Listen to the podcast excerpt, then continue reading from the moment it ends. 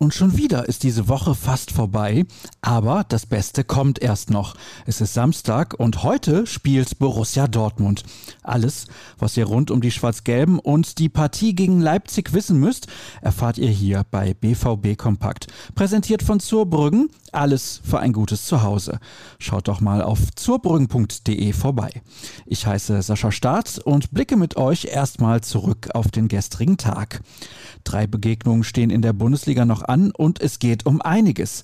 Schließlich soll in Dortmund auch in der kommenden Saison die Champions League-Hymne ertönen. In Frankfurt und Wolfsburg würden sie dieses Lied aber auch gerne in ihre Spieltagsplaylist aufnehmen. Wir haben mit einem Experten von der Eintracht und einem von den Wölfen gesprochen, wie sie die Chancen des jeweiligen Vereins sehen. Ihre Einschätzung findet ihr auf unserer Internetseite. Jemand, der sich im Europapokal bestens auskennt, auch als Spieler, ist Sportdirektor Michael Zorg.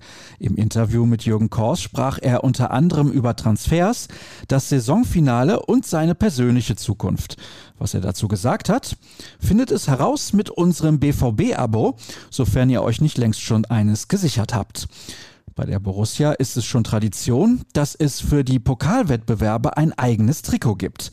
Mit dem Aussehen für die neue Saison waren aber einige Fans absolut nicht einverstanden. Es gab kein Logo, sondern nur einen Dortmund-Schriftzug auf der Brust. Die Kritik hat auch der Verein mitbekommen und stellte auf Twitter klar, dass das nicht das finale Design sei. Da sind wir mal gespannt.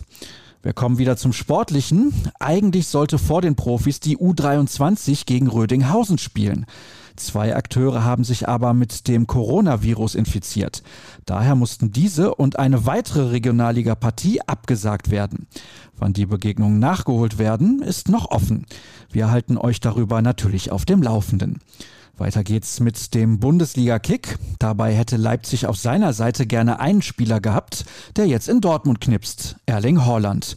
Denn ein richtiger Torjäger fehlt dem Team von Julian Nagelsmann. Kein RB-Akteur hat in dieser Saison bisher mehr als sieben Treffer erzielt. Zum Glück für die Gäste wird der Norweger ziemlich sicher nicht dabei sein.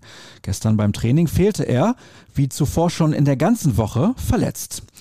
An der Anstoßzeit ändert das selbstverständlich nichts. Los geht's um 15.30 Uhr. Übertragen wird das Ganze von Sky.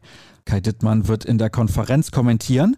Das Einzelspiel übernimmt Martin Groß. Markus Lindemann berichtet vom Spielfeldrand. Durch die Sendung führt Michael Leopold mit Experte Didi Hamann. Und ich tue das nach einigen Wochen Pause bei unserer Live-Show, die um 14.30 Uhr startet. Wie gewohnt gibt es in der Halbzeit und nach dem Spiel eine Analyse. Zur Seite stehen mir Sascha Klaverkamp in der Redaktion und Dirk Krampe im Stadion. Ich empfehle unseren YouTube-Kanal für den perfekten Fangenuss. Mit diesem Programm solltet ihr euch dann auch einen schönen Samstag machen können. Und zu lesen gibt es alles wie gehabt auf ruhrnachrichten.de. rnbvb ist euer Stichwort, um uns auf Twitter zu finden.